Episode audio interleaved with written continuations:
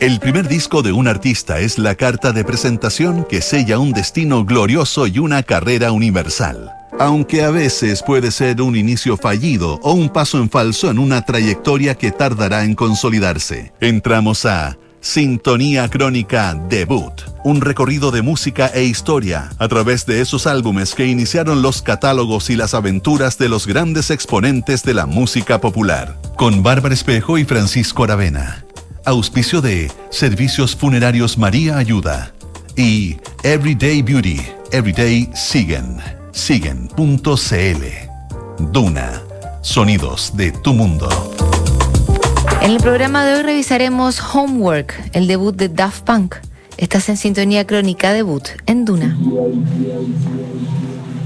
En 1997 Daft Punk se apoderó de las pistas de baile con sus mezclas, sampleos y ritmos contagiosos. Detrás del fenómeno que estalló a nivel mundial había un dúo de jóvenes franceses que en medio de su experimentación con máquinas terminarían por convertirse en los robots más famosos del planeta. Homework, el debut de Daft Punk, en nuestra crónica de hoy. En febrero de 2021, el dúo Daft Punk se sacó los cascos de robot y puso fin a una historia musical de 28 años que los situó como pioneros de la pista de baile y como uno de los actos más interesantes de su generación. A través de un video, el grupo compuesto por Thomas Van Galter y Guy Manuel de Homem Cristo confirmó una separación que en ese momento sorprendió y conmovió a fanáticos y seguidores de la banda. Tendrían que pasar dos años para que el propio Van Galter explicara esta bajada de cortina que había parecido tan súbita e injustificada. Daft Punk fue un proyecto que desdibujó la línea entre la realidad y la ficción de estos personajes robot. Fue un punto muy importante para mí y para Guy Manuel no arruinar la narrativa mientras sucedía, aclaró Van Galter en una entrevista con la BBC. El músico también dijo que este proyecto era una exploración que empezaba con las máquinas y terminaba alejándose de ellas. Me encanta la tecnología como herramienta, pero me aterroriza la naturaleza de la relación entre las máquinas y nosotros. Las palabras de Thomas Van Galter hoy adquieren un mayor significado con el avance en el desarrollo de la inteligencia artificial y con algunos oscuros presagios que han hecho los expertos. Sin embargo, cuando Daft Punk comenzó su carrera en la década del 90, aún no sabían que los robots terminarían siendo protagonistas de su historia musical.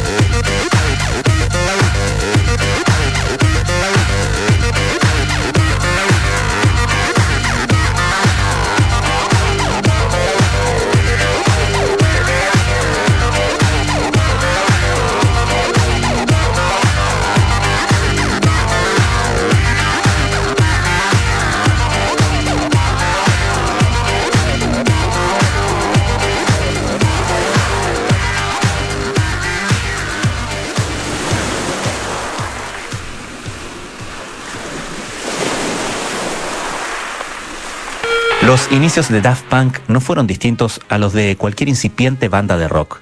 Thomas Van Galter y Guy Manuel de Homem Christo se conocieron en 1987 cuando estudiaban en el Colegio Carnot de París y se hicieron amigos a través de sus variados gustos musicales.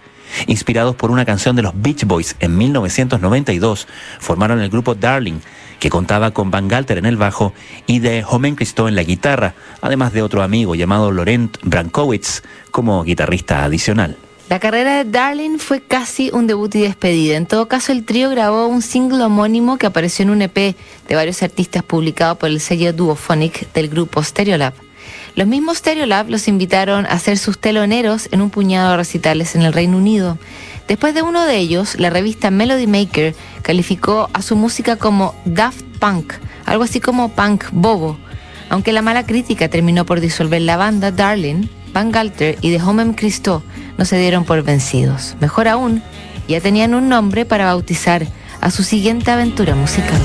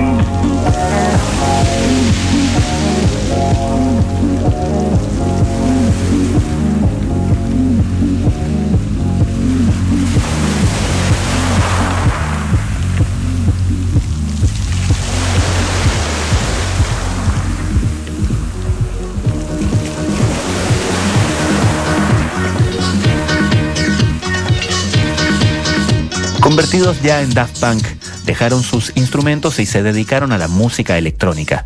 A mediados de los 90 la escena se había nutrido de nuevos sonidos y exponentes. El Big Beat de Chemical Brothers llevaba el pulso de los nombres que estaban llenando las pistas de baile. Casi en las antípodas, Daft Punk daba sus primeros pasos y empezaba a influenciarse de pioneros del dance electrónico, tan variados como Todd Edwards, Juan Atkins y los propios Kraftwerk. Corría 1993 cuando Daft Punk presentó su primera maqueta a Stuart Macmillan, el creador del sello Soma. La grabación había sido extraída de una rave que hicieron en Euro Disney y tenía ese sonido crudo y en vivo que comenzaba a marcarlos como un acto interesante para seguir. Macmillan y el sello Soma creyeron en el dúo francés y en 1994 publicaron el single debut de Daft Punk llamado The New Wave. El trabajo sorprendió a la prensa especializada y se transformaron en la nueva sensación de la música bailable electrónica.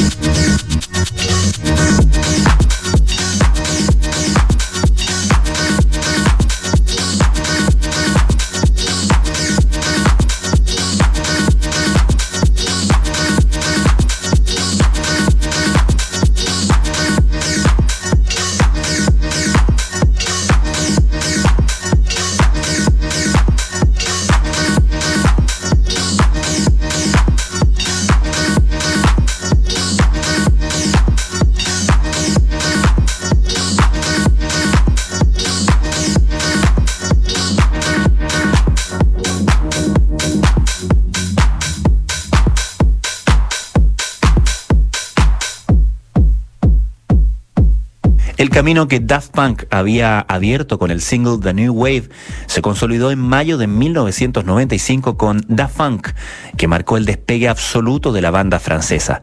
El sencillo vendió 30.000 copias en todo el mundo y se llevó los halagos de todos los protagonistas de la escena bailable, incluyendo a Chris Neitz y a los todopoderosos Chemical Brothers. El paso siguiente era concretar esa expectación y convertirla en un disco.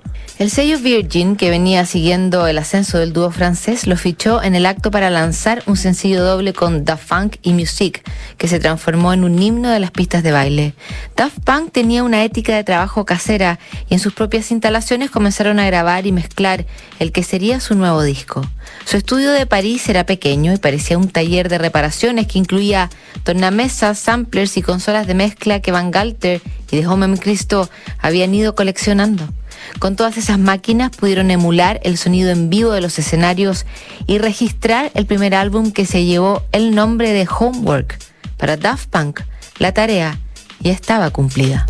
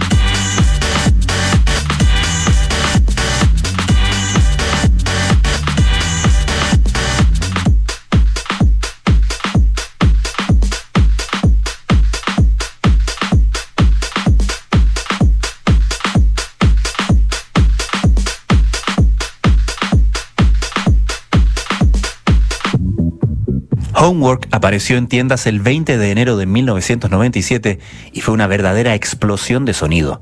En su natal Francia, Daft Punk llegó al tercer lugar de las listas y permaneció allí por más de un año. La confianza se la daba un puñado de singles que comenzaron a recorrer el mundo y se afianzaron en clubes y discotecas. Canciones como Around the World, Burning y Revolution 909 encontraron su lugar en rankings del Reino Unido, Australia y Estados Unidos, que se rindieron al estilo de Daft Punk. Con un disco bajo el brazo y varias canciones incrustadas en las listas de éxito, Daft Punk armó una gira que los llevó a ambos lados del Atlántico. Casi en paralelo fueron publicando videos con directores renombrados como Michel Gondry, Spike Jones y Roman Coppola, que los convirtieron en piezas de colección. En Around the World, dirigido por Gondry, Van Galter y The Homem Christo aparecían con cascos plateados, deslizando lo que se vendría en el futuro cercano. A partir del disco siguiente, llamado Discovery, Daft Punk se convirtió en marca registrada y los robots terminaron por dominar el mundo hasta que fueron desconectados en 2021.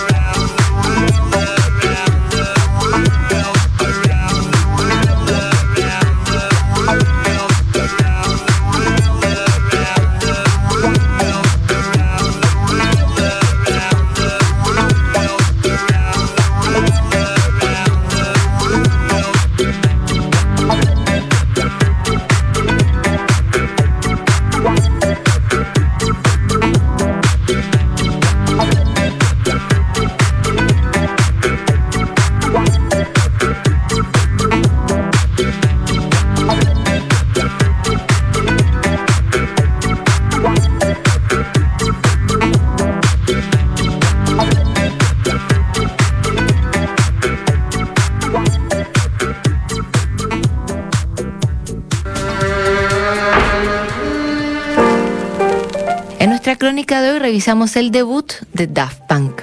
En el próximo programa, el debut de The Birds. No te lo pierdas.